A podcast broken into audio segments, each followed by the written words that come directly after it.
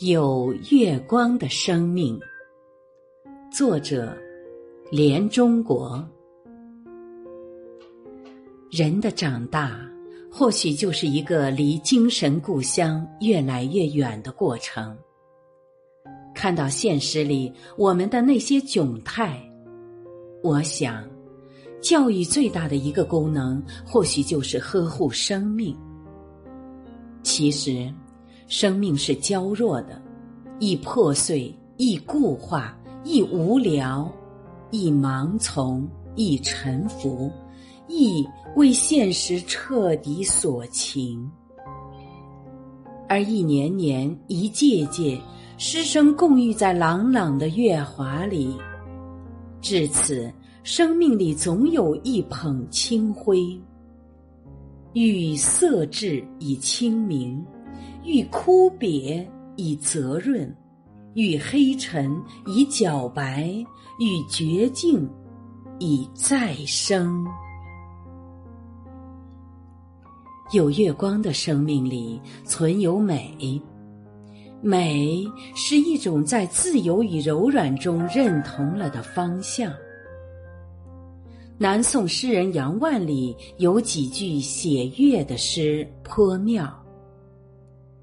溪边小吏苦待月，月知人意偏迟出。归来闭户闷不看，忽然飞上千峰端。这活泼调皮的月色似乎支持了他的一生。他一生写下许多清新明快的小诗，对大自然观察领悟的既精妙又有趣。他目光精巧，美的每一个细小微妙的瞬间，似乎都可以被他准确的捕获。中国历史上风起云涌的大人物不少，生命里有纯正的趣味、有意思的人有限，而杨万里是一个。有月光的生命里有自己的静。不容易被现实轻易征服。张孝祥在北归途中过洞庭湖，他说：“静忆西江，细斟北斗，万象为宾客。”在满月的辉光里，生命的宴席多么辽阔！他进而更加舒放，不为现实所限。有月光的生命很干净，有一种皎洁的力量。我常常惊讶孙离其人，他所生长的环境，他所经历的社会，他所面对的现实，都不会促成支持他变成那个样子。我们惊讶于孙离的那片世界。在艰苦贫穷的处境，水深的小褂子总是洁白的；在严峻压抑的现实，店里也有一片银白世界，水面隆起一层薄薄透明的雾，风吹过来，带着新鲜的荷叶荷花香。在残酷激烈的战斗，我们也能看到。那一望无际的密密层层的大荷叶，迎着阳光舒展开，就像铜墙铁壁一样。而水生嫂编席必要的环境，一定是月亮升起来，院子里凉爽的很，干净的很，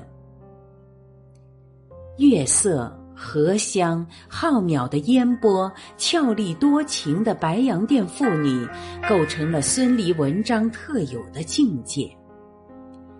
随着自己的年岁渐长，从孙犁先生洁净的作品中，我甚至读到了一种高贵的抵抗。莫言说：“按照孙犁的革命资历，他如果稍能入世一点。”早就是个大文官了，不，他后半生偏偏远离官场，恪守文人的清高与清贫，这是文坛上的一声绝响，让后来人高山仰止。说起有月光的生命，在现实里会遭遇较严重的隔膜。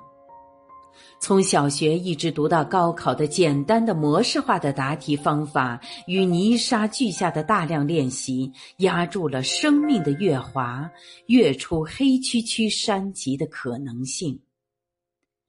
如若我们生活在一个由青少年时代唯分数论的人构建而成的社会里，恐怕还不如生活在丛林之中吧。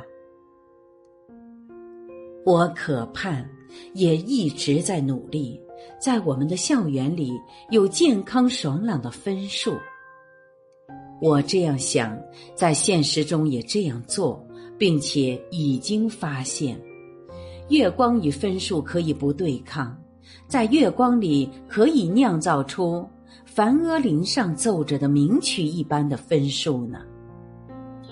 酿造的过程里，师生都享有现实里的美好与幸福，也获得了彼此最纯挚的、可以一生怀想的感情。我是主播林点。欢迎关注，谢谢您的收听。